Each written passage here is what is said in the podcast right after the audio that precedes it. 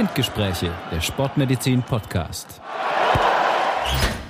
Herzlich willkommen zu einer neuen Folge Spindgespräche, ähm, der Sportmedizin Podcast. Diesmal wieder mit einem Gast. Wir haben Holger Bachtaler, den Trainer des SSV Ulm von 1846 Fußball, äh, zu Gast, um ihm ganz viele ähm, Fragen äh, als Fußballlein zu stellen. Wie ihr alle schon wissen, ist der Sebastian Athletiktrainer des SSV Ulm Fußball und deswegen übergebe ich jetzt erstmal an ihn, damit er seinen Chef vorstellen kann.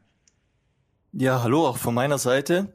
Also es ist eine besondere Ehre, jetzt auch meinen ja, Chef im Fußball vorzustellen, mit dem ich ja jetzt schon seit ein paar Jahren zusammenarbeite. Und ich erzähle eigentlich auch gerne die Geschichte, wie wir uns kennengelernt haben. Und zwar hat eigentlich alles angefangen, also ich habe es rausgekramt, am 25.07.2016.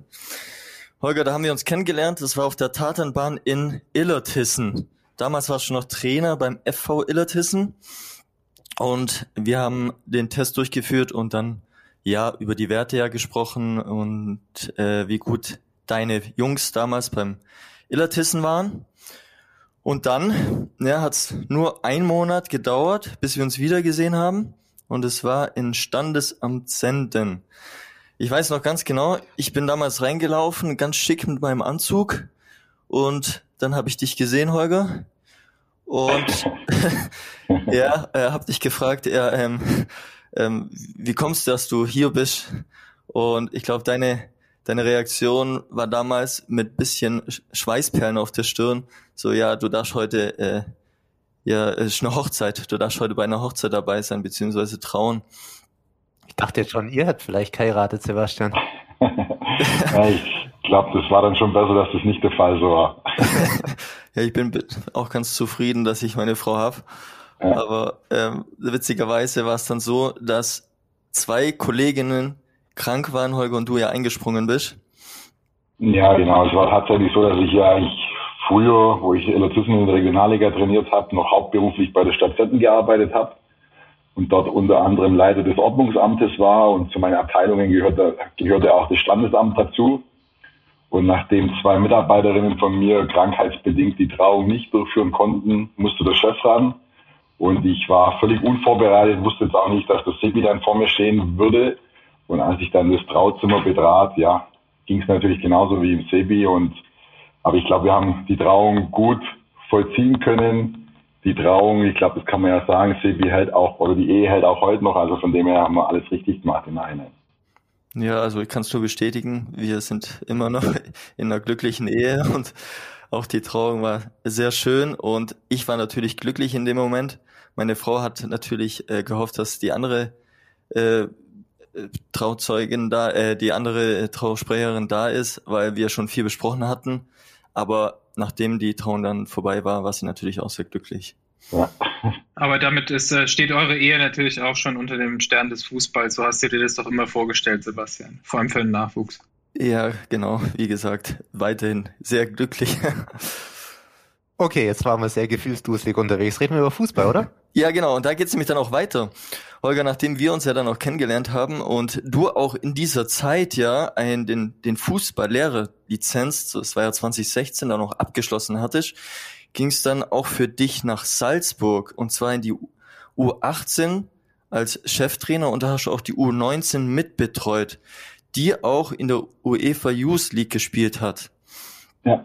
Jetzt mal für, für die ähm, Laien, sage ich mal, die zuhören, kannst du mal ein bisschen erklären, was das bedeutet, U18, U19 und die U UEFA Youth League in Salzburg? Ja gut, U18 Youth League oder U18 in Salzburg, die Mannschaft bedeutet natürlich, dass das damals die ja, Mannschaft war im Altersbereich, die dann praktisch den nächsten Schritt in den Profibereich vollzieht in Salzburg und jeder weiß ja, dass jetzt Red Bull Salzburg jetzt auch ja sehr für gute Jugendarbeit steht, die Möglichkeiten, die dort vorherrschen mit diesem Nachwuchsleistungszentrum sind natürlich in Europa zählt das Nachwuchsleistungszentrum zu eines der Top-Adressen, weil natürlich das auch über Red Bull finanzkräftig unterstützt werden kann. Und in Salzburg war es dann auch so, dass es dort eine Youth League Mannschaft gab, die dann an diesem Wettbewerb teilnahm, wo praktisch die Champions League für Jugendliche ausgespielt wurde. Und das war natürlich auch für mich ein schönes Erlebnis, dort Teil des Trainerteams zu sein und war natürlich auch schöne Erfahrungswerte und dementsprechend war die Zeit in Salzburg insgesamt für mich natürlich sehr, sehr schön. Aber ich wollte unbedingt wieder in den Erwachsenenbereich und deswegen, ja, können wir gleich so die Brücke zum SSV Ulm spannen. War es dann halt so, als dann die Anfrage von SSV Ulm kam, wieder in die Heimat zurückzugehen, musste ich auch nicht lange überlegen und habe mich dann eigentlich für den Schritt entschieden, bereits nach einem Jahr Salzburg wieder zu verlassen und die Herausforderung dann einfach im aktiven ja, Männerbereich zu suchen. Genau, das war ja dann ab 1.7.2018, wo du dann wieder beim SSV Ulm Fußball warst. Und ähm, wir hatten ja davor ja auch schon ein bisschen telefoniert und noch gesprochen und für mich war es äh, sensationell. Ich meine, nach der Zeit, wo wir viel gesprochen haben, jetzt auch aktiv zusammenzuarbeiten. Und wir haben es auch geschafft, seitdem äh, nochmal zweimal den WV-Pokal zu gewinnen, so dass wir jetzt von SSV Ulm Seite jetzt äh, deutlicher ja, mit zehnmal quasi WV-Pokal gewinnen, da die Spitze anführen. Und wir sind auch derzeit auf den dritten Platz in der vierten Liga, so dass ja, vielleicht du dann auch wie Ralf Rangnick uns noch ganz weit hoch führen wirst. Ja, ich glaube, der Ansatz, wo ich ja damals nach Ulm gekommen bin, war ja jetzt auch für mich und das war auch die Intention des Vereins, dass natürlich viele Dinge jetzt einfach professioneller macht in Ulm und deswegen war, bevor ich eigentlich in Ulm dann angefangen habe, für mich der Sebastian natürlich auch ein wichtiger Ansprechpartner, weil ich natürlich schon viele Dinge aus Salzburg kennengelernt habe. Und im heutigen Fußball geht es natürlich immer darum, dass der Sport immer athletischer wird. Deswegen spielt natürlich auch die physische Ausbildung und Weiterbildung der Spieler eine große Rolle. Und deswegen haben wir natürlich auch versucht, viele Dinge ja dort zu professionalisieren, über mehr Trainings Umfänge über natürlich auch mehr Zeitanteil, die das Sebi dann jetzt mittlerweile beim SSV Ulm absolvieren kann. Und ich glaube, von daher haben jetzt die letzten zweieinhalb Jahre eine gute Entwicklung genommen. Und jetzt geht es natürlich darum, auf diesem Niveau weiter weitere Schritte zu gehen. Und die Zielsetzung beim SSV Ulm ist natürlich mittelfristig oder kurzfristig auch den Sprung in die dritte Liga zu schaffen. Achim, du wolltest was sagen. Ja, es waren jetzt ja schon einige Dinge genannt, die ich eigentlich ganz interessant finde. Und was mich als erste Frage interessiert, ist erstmal, was ist denn überhaupt der Unterschied zwischen einem Fußballlehrer und einem Fußballtrainer? Das hast du ja schon erwähnt, Holger, dass du Fußballlehrer bist. Und die zweite Sache, die mich interessiert ist, wir haben jetzt über Red Bull Salzburg, Ralf Rangnick und die Bedeutung der Nachwuchsarbeit gesprochen. Was macht denn eine gute Nachwuchsarbeit eigentlich letztlich aus und was braucht die auch für Strukturen? Hm. Ja, also der Punkt eins, was ein Fußballlehrer dann ausmacht, oder der Unterschied zum Trainer, ist natürlich dann die Ausbildung. Also es gibt ja in Deutschland unterschiedliche Ausbildungsstufen und die Fußballlehrerausbildung ist die höchste Ausbildungsstufe, auch international angesehen. Und deswegen, um dann wirklich im Profibereich, sprich ab der dritten Liga aufwärts, also Cheftrainer einer Mannschaft zu sein, benötigt man die Fußballlehrerlizenz. Die ist natürlich in der Ausbildung dann auch sehr, sehr umfassend. Ich war damals 2015, 2016 insgesamt dann zehn Monate in Köln, parallel zu meiner Trainertätigkeit beim FV Ellertwissen. Und es war für mich eine sehr schöne Zeit, weil natürlich gerade jetzt in diesen zehn Monaten, gerade mit den anderen Lehrgangsteilnehmern, der Fußball absolut ja den Tagesablauf bestimmt und wenn man sich natürlich mit Trainerkollegen austauschen kann und wenn man einfach nochmal einen ganz anderen strukturierten Blick auf den Fußball vermittelt bekommt zu der Zeit in Salzburg, die ja, Jugendarbeit selber, ich glaube, muss in der heutigen Zeit in jedem Verein eine große und wichtige Rolle einnehmen. Weil natürlich es schon immer, zum einen natürlich auch aus finanziellen Gründen, jetzt gerade im Profibereich, spürt man ja, dass auch aktuell durch Corona natürlich die Profivereine auch ja, finanzielle Einschränkungen hinnehmen müssen. Und deswegen ist natürlich umso wichtiger, auch einen großen Fokus auf die Ausbildung im Nachwuchs zu legen das machen auch wir jetzt beim SSV Ulm momentan. Wir haben ja ein neues Nachwuchsleistungszentrum gebaut und versuchen jetzt natürlich auch, ja, eigene Spieler zu entwickeln, wobei das jetzt natürlich bei uns dann auch momentan noch etwas schwierig ist, weil so klares Spielkonzept natürlich auch eine gewisse Zeit dauert, bis man das implementiert in den Nachwuchsleistungsbereich. Und da haben wir jetzt so die ersten Schritte gemacht und jetzt geht es natürlich für uns darum, dann auch langfristig tatsächlich eigene Jugendspieler in unserer Spielidee auszubilden, die dann auch relativ einfach den Übergang vom Jugend in den Profibereich absolvieren können. Achim? Vielen Dank. Ja, danke für die Erklärung, Holger. Sehr spannend. Was mich jetzt interessiert, du hast natürlich das Wort Leistung und ähm, Spielphilosophie schon angesprochen. Was mich natürlich interessiert, wie verifiziert ihr denn eigentlich Leistung und was kommen da für spezielle Tests zum Einsatz? Das ist die eine Seite. Und das andere, Spielphilosophie ist ja immer so ein bisschen was Abstraktes. Und du hast ja auch schon gesagt, Spielideen, die den jungen Spieler reinbringen. Was heißt denn das eigentlich? Wie sieht denn das konkret aus? Was ist denn eine Spielidee? Ja, ich glaube, das ist wie in jedem Bereich natürlich auch, egal was man macht, man muss natürlich für sich selber wissen, wie kann, können wir erfolgreich sein. Und im Fußball ist es natürlich so, dass es ein Mannschaftssport ist, der jetzt nicht nur mit einem Spieler betrieben wird, sondern wir haben einen Kader mit 4, 25 Spieler.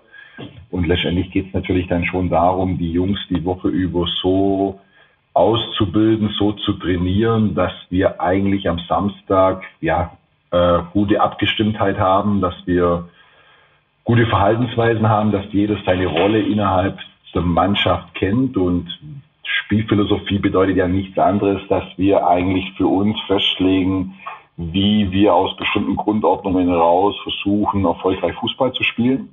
Und da gibt es natürlich unterschiedliche Ansätze. Der eine Ansatz kann natürlich sein, dass eine Mannschaft eher abwartender agiert, den Fokus vielleicht eher auf Balleroberungen in tieferen Zonen legt der Ansatz, den jetzt vielleicht ja Red Bull hat und von dem ich jetzt natürlich auch geprägt bin und den auch wir beim SSV Ulm umsetzen, ist natürlich eher dieser offensivere Ansatz. Das bedeutet, wir wollen eigentlich den Gegner so weit wie möglich vom Tor attackieren, um eine hohe Balleroberung zu bekommen, um dadurch einfach aus kurzen Wegen zum Tor schnellstmöglich Torgefahr zu entwickeln. Und das hat natürlich schon mit einem hohen Laufaufwand zu tun bedeutet natürlich auch ein hohes Risiko. Je höher du anläufst und überspielt wirst, umso mehr Räume hat natürlich auch der Gegner, die er bespielen kann. Und deswegen sind natürlich ja diese aufeinander abgestimmten Verhaltensweisen bei den Spielern ganz, ganz wichtig, dass die Jungs einfach auch wissen, wenn ich raus attackiere, dann gibt es jemand, der mich absichert. Und das nennt man dann Spielphilosophie, dass wir einfach für uns ganz klar definiert haben, wie wollen wir uns verhalten, wenn der Gegner den Ball hat, wie verhalten wir uns, wenn wir selber den Ball erobern und wie verhalten wir uns eigentlich, wenn wir den Ball verlieren. Und das sind so, ja, im Fußball spricht man da von vier Phasen. Und in diesen vier Phasen geht es natürlich darum, für sich selber einfach äh, Identität auch festzulegen und das natürlich dann auch in die Jugend zu implementieren, damit man einfach eine klare Philosophie aus der Jugend in den Profibereich entwickeln kann.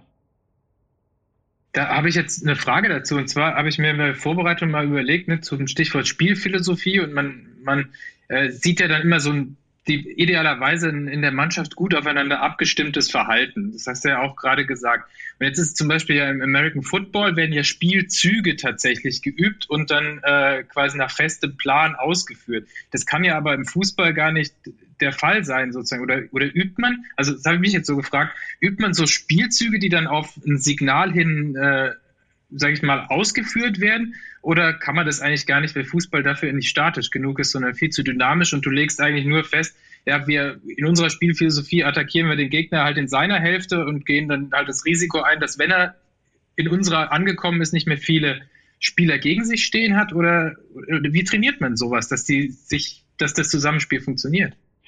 Ja, ich glaube, man muss natürlich unterscheiden im Spiel gegen den Ball. Das Spiel gegen den Ball ist natürlich einfacher, Automatismen zu entwickeln, weil wir natürlich da klare Pressing-Auslöser haben, klare Abläufe, wenn jetzt die ballnahe Spitze auslöst, dass sich dann ja die Ball von der Spitze mitziehen lässt, dass der Achter bzw. Zehner die anlaufende Spitze absichert. Also ich glaube, da kann man schon ganz klar mit äh, Prinzipien und auch mit äh, klaren Abläufen arbeiten. Schwieriger wird es natürlich tatsächlich dann bei eigenen Ballbesitz und auch da ist aber so, dass wir schon versuchen, über bestimmte Prinzipien, also wenn jetzt der Innenverteidiger antrippelt in einer bestimmten Zone, dass wir dann schon jetzt mit unserer Achter, mit unseren Zehner und mit der beinahen Spitze bestimmte Positionen einnehmen, um dann auch für den Fall, dass wir den Ball verlieren, eine gute Positionierung fürs Gegenpressing haben. Aber wie du schon gesagt hast, der Fußball ist natürlich sehr dynamisch. Es hängt natürlich dann auch immer vom Gegnerverhalten ab.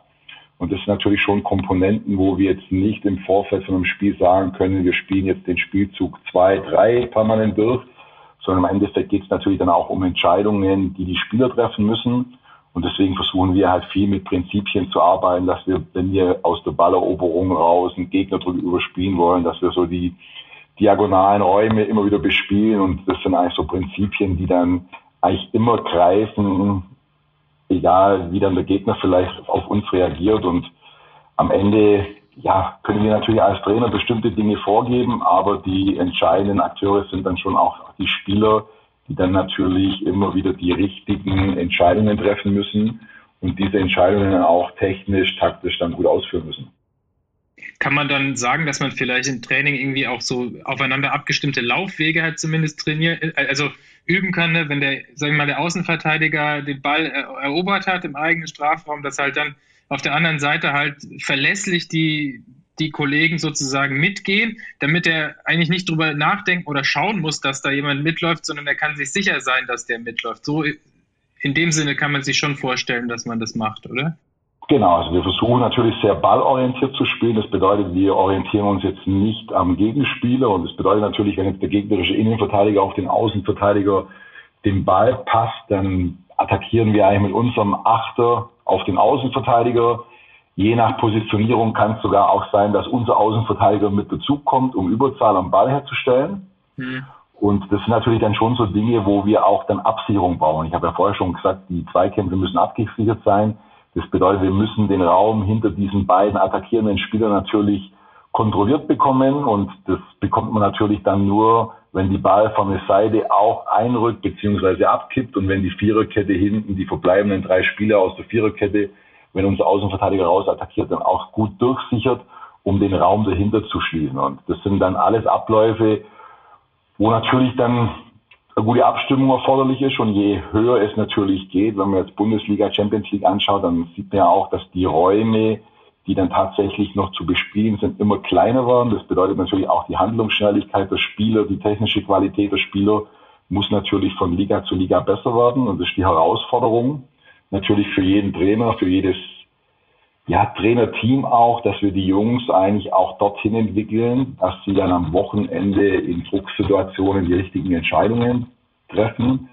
Und deswegen ist für mich auch die Trainingsarbeit eigentlich ein wichtiger Faktor, um die Jungs dann immer wieder mit diesen Spielszenen zu konfrontieren.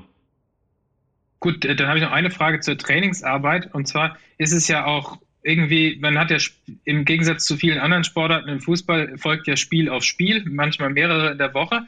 Also man hat ja, wenn es am Sonntag schlecht lief und am Mittwoch das nächste Spiel ist, da hast du ja so gut wie keine Möglichkeit, jetzt so richtig viel umzusteuern, oder? Das ist ja, und so geht es ja über Monate. Also da grundlegend was dann zu ändern, stelle ich mir extrem schwierig vor als Trainer.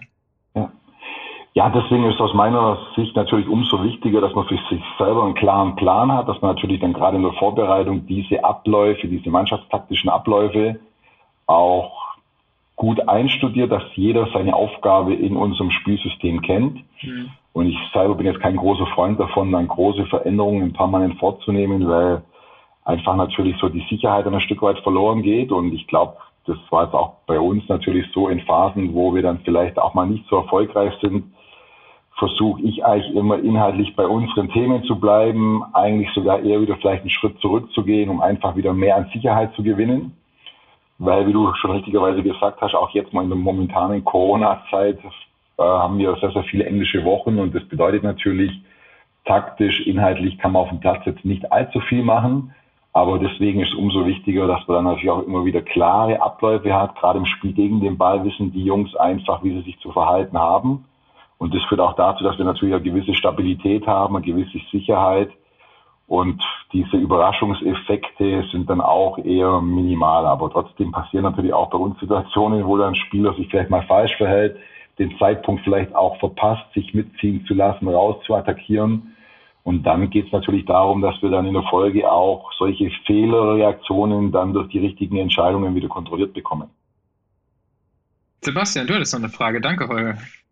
Ja, ähm, ich wollte nochmal zurückkommen auf Achims zweite Frage. Ich meine, er hat ja gefragt wegen den Tests, die wir so regelmäßig durchführen. Und ich meine, äh, es kommt auch nochmal auf die, die Aufklärung, die du jetzt gerade gebracht hast, Holger, auch nochmal drauf zurück.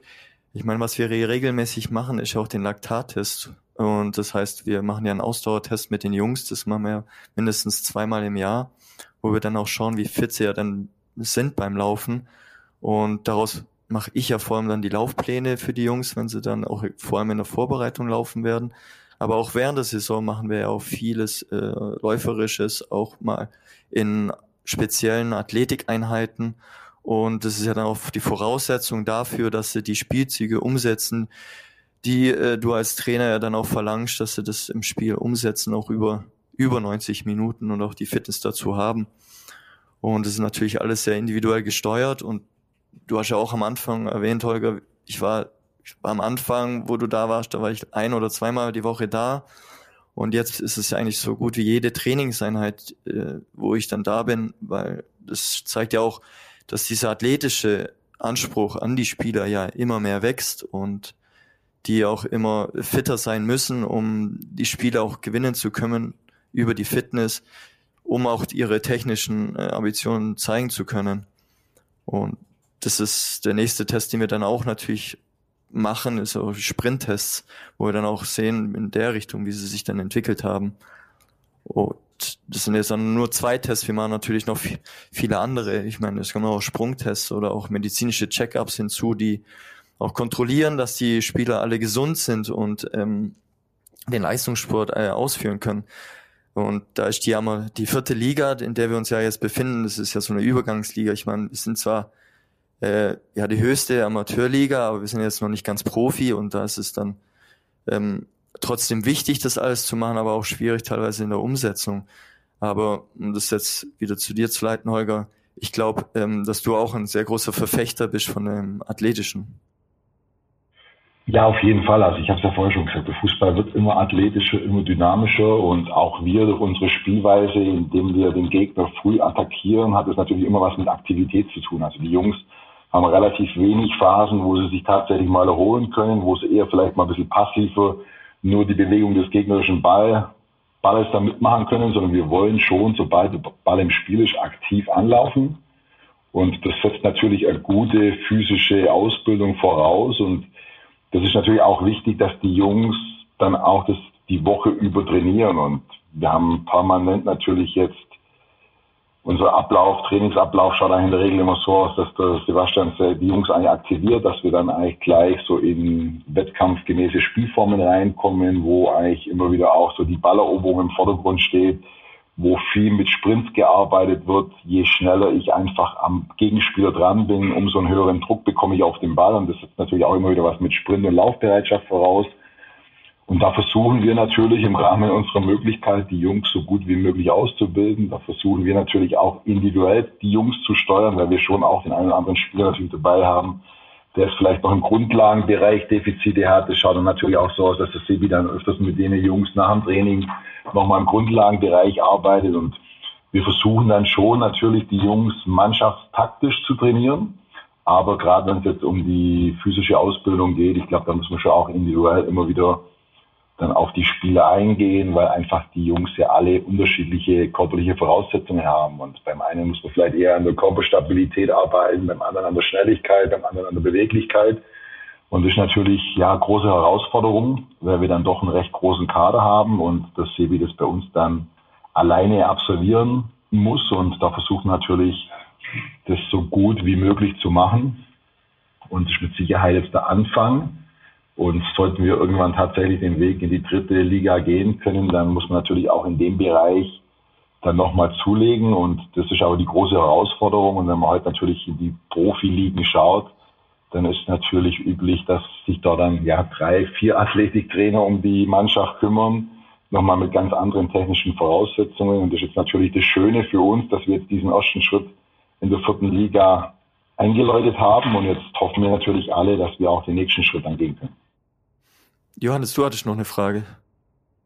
Ja, und zwar äh, gerade zu diesem athletischen. In meiner Jugend, also meine Kontakte mit Fußball äh, beschränken sich natürlich auf den Dorfverein, äh, wo ich halt aufgewachsen bin und wo ich natürlich ganz schnell aussortiert worden bin, weil ich kein Talent am Ball habe. Und da sind wir schon bei, früher hieß es immer, ne, man braucht halt dieses Talent mit dem Ball und dann wird es schon mit dem Fußball. Aber mein Eindruck ist, dass das seit in den letzten 15 Jahren, 15, 20 Jahren, soweit ich das jetzt verfolgt habe, ja nicht mehr stimmt. Also dass dieses ähm, Verhältnis, okay, er braucht zwar Talent mit dem Ball und das kann man in der Jugend vielleicht sichten in der Frühen, aber wenn man nach ganz oben will, hat die Athletik inzwischen eine enorme Bedeutung bekommen. Und das ist ja das, was ihr eigentlich auch bestätigt, weil der Fußballer, der, sage ich mal, in der 80. Minute noch äh, sein Talent auf den Platz bringen kann, der ist halt einfach der bessere Spieler als der, der nach, dem nach 50 Minuten die Luft ausgeht. Also so ist jetzt mein Eindruck. Würdest du das auch so sehen, Holger, dass das deutlich zugenommen hat, weil der Fußball so schnell geworden ist? Oder?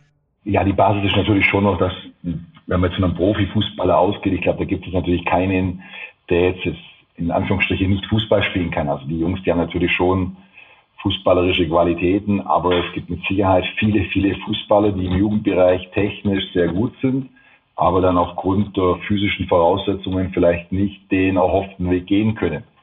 Und von daher ist natürlich schon diese Körperlichkeit, diese Athletik, die dann natürlich auch nicht jeder Spieler mitbringen kann, auch genetisch bedingt. Vielleicht liegt es aber einem oder anderen dann vor, dass er dann nicht sich weiterentwickeln kann, so wie es vielleicht notwendig wäre. Und die Jungs werden natürlich dann auch nie den Sprung tatsächlich in den Profibereich schaffen, weil in der heutigen Zeit ja braucht natürlich eine gewisse Grundschnelligkeit und wenn du natürlich die dann nicht mit, mitbringst, dann bringt dir auch dein bestes Dribbling nichts, weil am Ende wird man sich da durchsetzen können. Und von daher sind die zwei Faktoren, technisch, taktisch, aber auch der athletische Bereich, glaube schon relativ ausgewogen. Das eine bedingt das andere und wenn es im einen ein Spieler massive Nachteile hat, wird er natürlich nicht im Profibereich landen. Also ich glaube, das ist heutzutage nahezu unmöglich.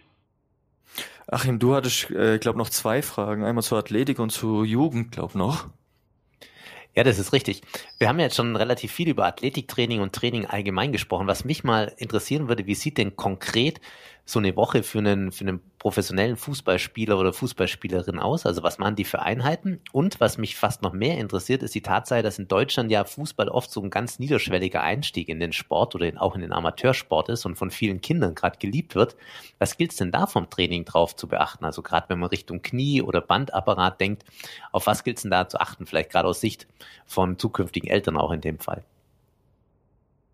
Gut, also die zweite Frage, ich glaube, kann man ein Stück weit sogar verbinden mit der ersten Frage. Also für mich ist einfach wichtig, dass wir sehr spielnah trainieren. Also das sind bei uns jetzt, wir versuchen schon jetzt im normalen Trainingsbetrieb jetzt nicht irgendwo isoliert zu trainieren, athletische Dinge, sondern wir versuchen schon jetzt, wenn wir auf dem Platz stehen, relativ schnell in Spielformen, in ja, Übungsformen reinzukommen, wo wir natürlich auch unsere Prinzipien umsetzen und wo wir natürlich dann auch athletische Bestandteile mit dabei haben, wenn wir zum Beispiel Umschaltspiele spielen. Das bedeutet, nach einer gewissen Anzahl an Kontakten äh, entsteht eine Feldverlagerung. Das bedeutet natürlich, dass die Defensivspieler dann diese Feldverlagerung vom Pass her wieder mitmachen müssen, sodass sie dann je nach Entfernung vielleicht einen 20, 30 Meter Sprint machen. Und dann sind wir natürlich auch schon im athletischen Training, dass das natürlich jetzt das spielnahes Schnelligkeitstraining für die Jungs bedeutet. Und das ist schon unser Ansatz, dass wir sehr, sehr spielnah trainieren, dass wir versuchen, über unsere Trainings- und Spielformen auch die athletischen Dinge abzubilden, die dann für uns äh, hohe Wichtigkeit besitzen. Und wenn es dann natürlich darum geht, bestimmte Defizite aufzuarbeiten, dann versuchen wir natürlich schon, das isoliert zu trainieren. Also wir haben jetzt, auch die Frage war ja, wie unser Wochenablauf ausschaut. Wir wenn wir jetzt einen normalen Samstag-Samstag-Spieltag haben, dann ist es bei uns so, dass wir Sonntag frei haben, dass die Jungs einfach auch mal ja am Sonntag vielleicht dann zu ihren Eltern fahren können oder am Samstagabend dem Spiel oder zur Freundin oder wie auch immer. Und wir starten dann eigentlich am Montag ein Stück weit zweigeteilt mit Regeneration für die Spieler, die am Wochenende viel gespielt haben und mit einer intensiveren Trainingseinheit für die Jungs, die am Samstag wenig beziehungsweise gar keine Spielzeit hatten. Und dann ist es in der Regel so, dass wir Dienstag zwei Einheiten haben. Eine reine Athletikeinheit, wo dann der Sebi dann mehr oder weniger den Schwerpunkt auch ein Stück weit festlegt, je nach Phase der Saison, ob wir jetzt vielleicht nochmal im Ausdauerbereich arbeiten, ob wir eher im Schnelligkeits- oder Kraftbereich arbeiten. Und nachmittags in der Regel wird dann eine Fußballeinheit stattfinden oder umgekehrt, je nach Trainingsschwerpunkt auch. Wenn man jetzt natürlich von einem Schnelligkeitstraining ausgeht, dann sollten die Jungs ja erholt sein. Dann wird es eher so sein, dass wir die Einheit vormittags machen. Und wenn wir jetzt vielleicht eine Krafteinheit machen, dann ist die athletische Einheit eher am Nachmittag. Mittwoch steht dann meistens so, ja, äh, relativ lockere Fußballeinheit auf dem Platz, wo es dann vielleicht nochmal drum geht, über Passformen, über Torabschlüsse nochmal im technischen Bereich natürlich auch zu arbeiten. Am Donnerstag geht man natürlich dann im Hinblick auf das Spiel auf das anstehende Spiel nochmal in eine größere Spielform rein, wo dann auch taktische Elemente natürlich eine größere Rolle spielen. Und am Freitag haben wir dann in der Regel unser Abschlusstraining vor dem Spieltag, wo es eigentlich nur nochmal darum geht, nochmal eine kurze Aktivierung für die Jungs reinzubekommen, einen Tag vorm Spiel, nochmal einen kurzen Schnelligkeitsreiz vielleicht zu setzen, paar Standardsituationen noch einzustudieren und dann ja, bereiten wir uns dann eigentlich auf das Spiel am Samstag vor und da haben wir auch die Regelung so bei uns, dass die Jungs, die im Kader sind, sind natürlich dann am Spieltag bei der Mannschaft und die anderen Jungs, die es dann nicht in den Kader geschafft haben, die machen dann so Spielersatztraining mit dem Sebi, um einfach ihr ja, körperliches, athletisches Niveau dann auch zu halten, weil den Jungs natürlich dann dieser Wettkampf vom Wochenende fehlt. Da möchte ich gerade nochmal einhaken, weil das ist eigentlich eine interessante Frage. Du hast jetzt den Kader angesprochen und du darfst ja immer nur so und so viele Spieler zum, zum Spiel mitnehmen. Also gibt es ja immer einen Konkurrenzkampf, sage ich jetzt mal, um diese Kaderplätze. Nutzt man das als Trainer, um, um auch Motivation im Training zu schaffen, auch tatsächlich aus, im Sinne von, ja, wenn du dich ein bisschen mehr anstrengst noch da und da, dann schaffst du es auch? Oder wählst du deinen Kader im Prinzip nach dem Gegner aus, weil du ja auch über die individuellen Eigenschaften deiner Spieler Spieler irgendwie bereit, also du musst ja die richtige Mischung für den richtigen Gegner finden, das gehört ja, denke ich mal, zu deinen Aufgaben, aber wird dieser Konkurrenzkampf um die Kaderplätze, wird, setzt man das gezielt ein als Trainer? Ja, klar, also wir haben ja letztendlich immer Konkurrenzsituationen. Also wir reden hier schon bei uns von Profifußball. Das sind Jungs, die alle, ja, bis jetzt glaube ich auf dem Flo Krebs keiner anderen beruflichen Tätigkeit nachgehen und wir haben natürlich viele Spieler, die sowohl Ziele mit dem SSV Ulm haben, die aber natürlich auch persönlich noch der eine oder andere das Ziel, nochmal den nächsten Schritt zu gehen. Und wir erwarten von unseren Jungs schon, und das ist schon auch unser Ansatz, dass wir eigentlich in jedem Training professionell ja, uns verhalten, dass wir ganz salopp gesagt in jedem Training eigentlich auch das Maximum rausholen. Und am Ende natürlich spielt dann auch die Rolle für die Kaderbenennung, wie die Jungs die Woche über trainiert haben. Natürlich hängt es dann auch ein Stück weit vom Gegner ab, aber jeder Spieler hat natürlich die Möglichkeit, in fünf, sechs Trainingseinheiten auf sich aufmerksam zu machen. Und von daher haben wir dann schon auch hoffentlich dann einen guten Blick dafür, wer dann auch tatsächlich am Samstag für uns qualitativ der bessere Spieler ist, wenn wir uns zwischen zwei Spieler entscheiden müssen. Und das fließt natürlich dann, die Trainingswoche fließt natürlich in unsere Überlegungen mit ein. Ist das konfliktbeladen manchmal, wenn du jemanden sagst, okay, du bist am Wochenende nicht im Kader? Ist das manchmal schwierig als Trainer? Jetzt nur so mal salopp gefragt. Ja, es ist mit Sicherheit die unangenehmste Aufgabe des Trainers, weil am Ende ist schon auch so, auch die Jungs, die dann am Samstag nicht im Kader sind, die trainieren trotzdem gut, engagiert und meistens sind es dann sogar auch noch die Spieler, die dann versuchen, natürlich über mehr Trainingsumfänge sich dann noch anzubieten. Aber auch dort ist natürlich so, am Ende spielt dann auch vielleicht andere Qualitätsmerkmale eine Rolle. Und das ist natürlich dann immer nicht angenehm für einen Trainer, einem Spieler, der sechs, sieben Mal die Woche alles für seinen Beruf getan hat, um ihn am Wochenende ausüben zu können, sagen zu müssen, dass es nicht gereicht hat in die, in den 18er Kader. Und das ja, sind die unangenehmsten Entscheidungen, aber auch die gehören dazu. Das ist die Aufgabe des Trainers, Entscheidungen zu treffen. Und ich sage auch immer den Jungs, wenn wir einen Kader benennen, dann ist das keine Entscheidung gegen einen Spieler, sondern dann halt eine Entscheidung für einen anderen Spieler. Mhm. Aber dass das natürlich die Spieler, die dann negativ davon betroffen sind, dass die das natürlich auch negativ empfinden, das ist ja völlig klar. Also das liegt in der Natur der Sache. Das finde ich eigentlich einen schönen Satz. Äh, Kaderplanung ist nicht die Entscheidung gegen einen Spieler, sondern es ist halt für diese Spieler. Äh, das finde ich ziemlich rund. Ja. Sebastian, du wolltest noch was sagen? Ja, ich wollte mal äh, darauf ansprechen, dass es einfach auch wichtig ist, dass die Jungs immer quasi was auch machen müssen. Ich meine, auch wenn sie nicht im Kader sind, müssen sie natürlich was trainieren, um ihre Fitness beizubehalten. Ich meine, sie haben ja dann kein Spiel am Wochenende, aber brauchen dementsprechend die Belastung, um eigentlich fürs nächste Spiel dann komplett bereit zu sein. Und da braucht man nicht 99 Prozent, sondern 100 Prozent gefragt. Und da versuche ich dann auch für jeden Einzelnen das Training dann so zu planen, dass man dann die Defizite, die er vielleicht in einigen Bereichen noch hat oder in ein paar Bereichen nur hat, die natürlich dann, ähm, dass, dass die nicht mehr existieren. Und da auf Achims Frage zurückzukommen, ich meine, was gibt's bei Jugendspielern noch zu beachten? Hm, ich meine, man muss immer aufpassen, äh, wie viel Belastung man kriegt über die ganze Woche. Und äh, der Holger hat es jetzt mal erklärt, so was oder dargestellt, wie wir es machen für die ganze Woche bei der ersten Mannschaft. Und ich finde, es ist immer sehr wichtig, dass man anfängt, die Belastung langsam hochzufahren. Man fängt ja im besten Fall an, früh zu trainieren mit dem Fußball, also im Jugendbereich. Und je länger man beim Fußball bleibt und je höher man dann vielleicht kommt auch in der Liga, desto mehr kommt dann auch die Belastung ins Spiel. Das heißt, der höhere Umfang und mehr Intensitäten. Und das ist eins der wichtigen Dinge, die man vielleicht auch als Elternteil immer beachten muss, dass man nicht von 0 auf 100 Prozent geht, sondern einfach äh, langsam äh, in den einzelnen Bereichen hochschraubt vom Training her und dass man aber auch ähm, mit den Krafteinheiten, das ist ja auch im Fußball ja jetzt mehr dabei, aber man hat, man fängt ja auch schon früher an, dass man so technische Dinge, die im Kraftraum auch passieren, umzusetzen. Also speziell, dass man mit 15, 16 schon anfängt, mit der Langhantel zu arbeiten, dass man dann aber auch dann 16 dann auch schon anfängt, Gewichte mit einzubauen.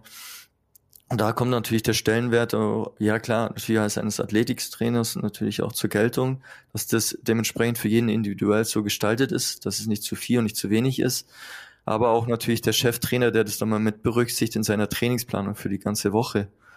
Und dann muss man das natürlich über ein paar Jahre durchlaufen lassen, um dann auch die Chance zu haben, ich in der, in der möglichst hohen Liga spielen zu können und dann auch die Voraussetzungen zu erfüllen, teilnehmen zu können. Und ich glaube, Herr Holger, korrigiere mich, aber zum Schluss ist es immer auch ein bisschen Glück vielleicht, dass man genau in dem Spiel, wo man dann die Chance bekommt, dann ein gutes Spiel zeigt, aber zum, und zum anderen natürlich auch die Fitness, die die Voraussetzung natürlich ist.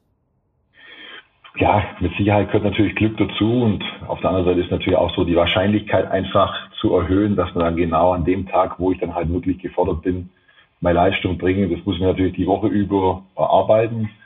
Und von daher, nochmal, wir bewegen uns im Profibereich. Das ist natürlich auch die Aufgabe jedes einzelnen Spielers, jedem einzelnen Trainermitglieds da, sich permanent professionell zu verhalten. Und das ist ja auch unser Ansatz. Je professioneller wir arbeiten, umso besser werden wir uns entwickeln, um einfach auch dann kurz- oder mittelfristig unsere Ziele erreichen zu können.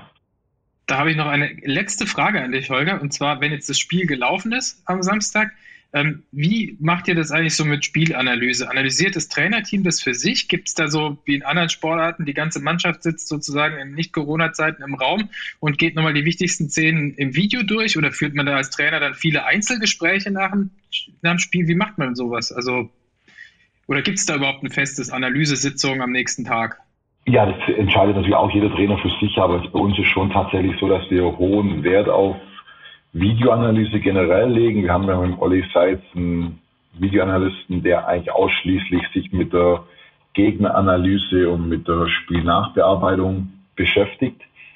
Und sind wir jetzt auch wieder bei so Themen Prinzipien. Wir versuchen natürlich schon auch die Prinzipien, die wir von unseren Jungs eigentlich sehen wollen, natürlich in Trainingsformen uns zu erarbeiten, zu verfestigen, aber man kann natürlich auch gerade dann visuell mit diesen Themen sehr, sehr gut arbeiten, weil wir natürlich dann auch aufzeigen können, was der Spieler gut macht, was er vielleicht weniger gut macht. Und da gibt es dann natürlich auch keine Ausreden, weil wenn man natürlich jetzt mit dem Spieler unter vier Augen spricht und sagt, das Verhalten in der Situation hätten wir so und so machen müssen, dann wird natürlich immer irgendwo ein gewisses Veto vom Spieler kommen. Aber wenn wir natürlich beide visuell über die gleiche Szene sprechen, dann gibt es am Ende meistens nur einheitliche Meinung. Und das ist, glaube ich, auch ein wichtiger Faktor, um einfach besser zu werden.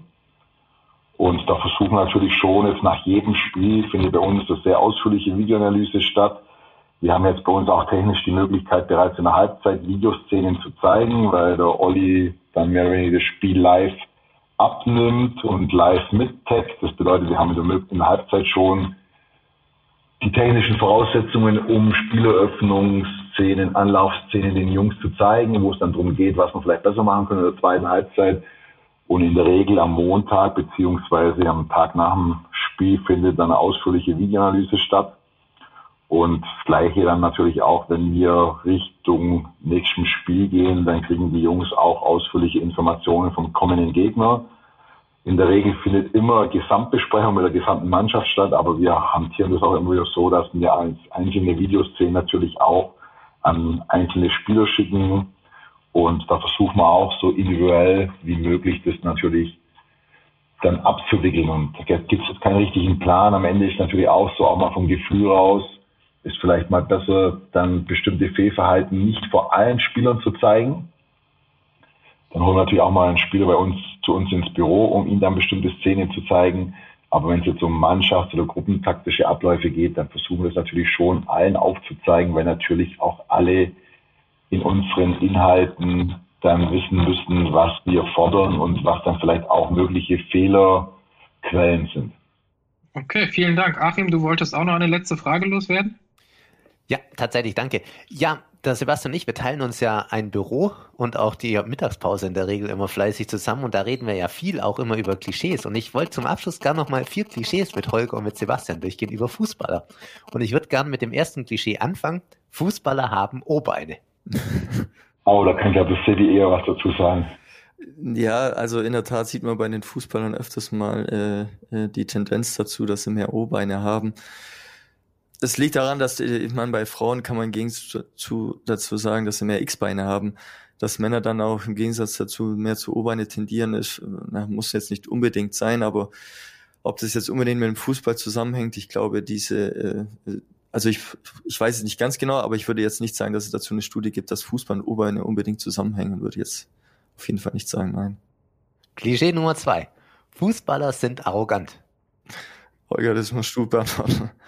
Ja, ich glaube, das ist wie im normalen Leben auch. Das ist natürlich eine subjektive Einschätzung, was ich als arrogant oder weniger arrogant empfinde. Und ich glaube, da kann man jetzt nicht alle über einen Kamm scheren. Es gibt mit Sicherheit Spieler, die vielleicht auch aus Selbstschutz, gerade jetzt je höher du natürlich kommst, umso größer wird auch der Druck sein. Und vielleicht baut sich da der eine oder andere natürlich auch ein gewisses Schutzschild auf und das dient vielleicht auch zum Eigenzweck, aber ob jetzt die Jungs, wenn man sie dann tatsächlich privat kennt und vor oder nach dem Spiel dann kennenlernt, glaube ich jetzt nicht, dass da alle arrogant sind. Aber es wird, wie wahrscheinlich in jedem Lebensbereich auch, mit Sicherheit den einen oder anderen arroganten Fußballer geben. Aber nochmal, ich glaube, das ist immer eine subjektive Einschätzung auch. Ja, also ich kann auch nur von meiner Seite aus sagen, also dass die Jungs, die, also jetzt hier von Ulm oder von anderen Spielern, die ich so kennenlerne, also ich finde, viele sind auch am Boden geblieben und dies, mit denen macht es auch immer Spaß, zusammenzuarbeiten. Ob es jetzt den Eindruck für manche erweckt, jetzt von außen, dass sie arrogant sind, das, ich meine, das kann man nie vermeiden. Aber jetzt subjektiv würde ich jetzt eher nicht sagen, dass es so ist. Klischee Nummer drei. Fußballer sind oder werden wegen der häufigen Kopfbälle dumm? Ja, ich glaube, es gibt ja tatsächlich Studien, die in diese Richtung gehen, gerade zum Jugendbereich, aber ich will nicht sagen, dass sie dumm waren deswegen, aber ich glaube, es wird mit Sicherheit medizinische Gründe geben, die vielleicht eher dagegen sprechen, dass man regelmäßig Kopfballspiel betreibt.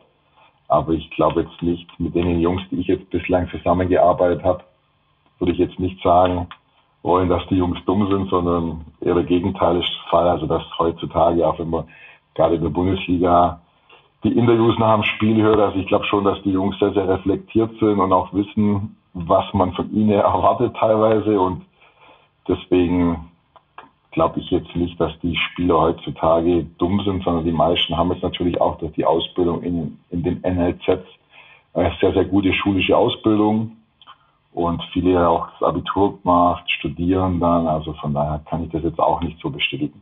Das ist doch ein sehr überspitztes Klischee, Achim. Also ja, aber ich kann, also es, es gibt tatsächlich, gerade im Football gibt es dazu viele Studien, die das mal analysiert haben. Ich meine, das sind ja vor allem sehr extreme Zusammenstöße, die man ja auch mal gemessen hat. Und bei Foot Footballern, die vor allem dann auch aufgehört haben, Football zu spielen, das ist dann schon so, dass sie ein paar neurologische Erkrankungen entwickelt haben, die auch teilweise zusammenhängen mit der Sportart.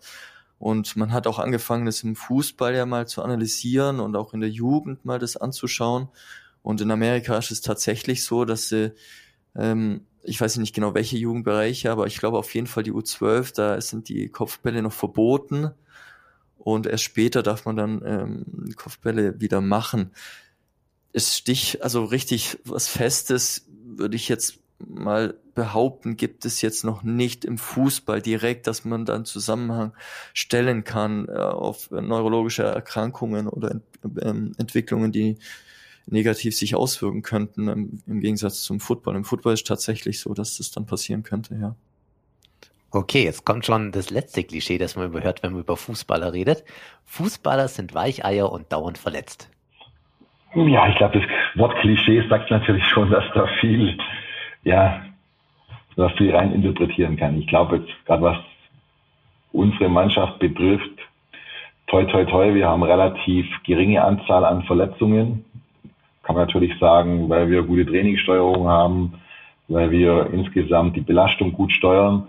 Aber es gehört natürlich auch dazu, dass die Jungs insgesamt sich auch professionell verhalten, dass sie selber an ihrer Körperstabilität immer wieder arbeiten. Und von daher gibt es mit Sicherheit auch den einen oder anderen Spieler, der natürlich verletzungsanfälliger ist, der vielleicht auch mit den Belastungen nicht so umgehen kann. Aber die Großzahl unserer Spieler sind eigentlich schon körperlich so stabil, dass sie auch sehr, sehr viele Spiele absolvieren können. Und von daher sind wir momentan eigentlich in der glücklichen Situation beim SSV Ulm, dass wir bis auf zwei Langzeitverletzte, eine Schulterverletzung beim Torhüter und eine Kreuzbandverletzung vom Ardi Morina jetzt momentan relativ wenig Verletzungen zu beklagen haben. Also von dem her kann ich auch dieses Klischee, dass die Fußballer nur verletzt sind und wehleidig sind, auch nicht bekräftigen oder bestätigen. Man muss auch dazu sagen, ich meine, Fußball ist ja auch immer noch eine Kontaktsportart auch und ähm, da passieren halt auch Verletzungen.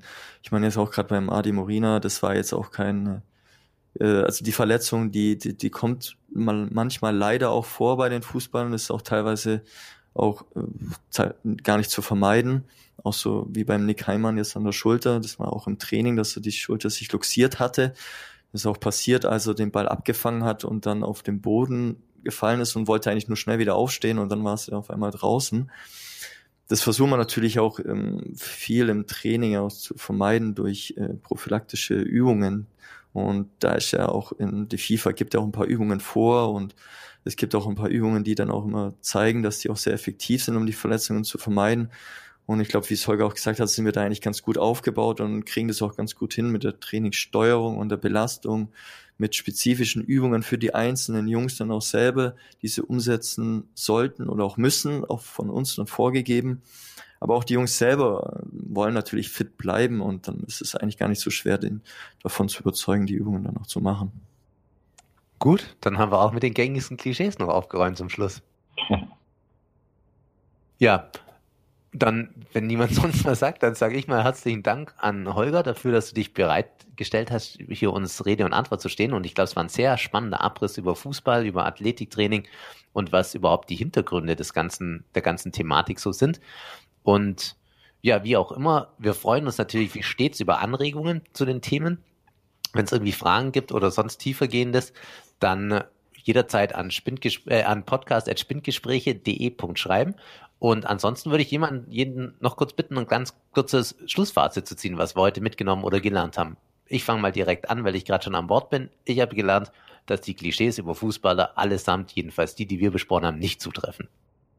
Ja, von meiner Seite aus, ich meine, ich arbeite ja mit dem Holger zusammen und ich hoffe, dass äh, die, die, die zuhören, ein bisschen was gemerkt haben oder gehört haben dazu, wie wir arbeiten und ich kann nur sagen, dass mir selber der äh, Job sehr viel Spaß macht und ich hoffe, dass wir weiter so gute Erfolge haben werden. Holger, du? Ja, von meiner Seite aus vielen Dank für die Möglichkeit, heute mit euch mich austauschen zu können. Hat mir sehr, sehr viel Spaß gemacht und ich hoffe natürlich auch, dass wir weiterhin von SSV Ulm, das Sibyl und ich, die Jungs ja gut trainieren können, dass wir unsere Ziele erreichen und von daher ja, hat mir sehr, sehr viel Spaß gemacht euch heute Rede und Antwort zu stehen. Ja, vielen Dank, Holger. Also uns hat es auch riesen Spaß gemacht und wer weiß, vielleicht ergibt sich ja nochmal genug Stoff für eine zweite Episode. Ich glaube, daran wird es wahrscheinlich nicht mangeln. Johannes Mikro ist leider ausgefallen, sodass ich jetzt auch die Schlussworte hier spreche. Ja, wir freuen uns über zahlreiche Abonnements, über Bewertungen oder auch über Themenanregungen jederzeit. Gerne in den Show Notes sind unsere Kontaktadressen und viel Spaß bei zukünftigen Episoden und bleibt uns treu. In diesem Sinne macht's gut. Ciao zusammen. Ciao. Tschüss.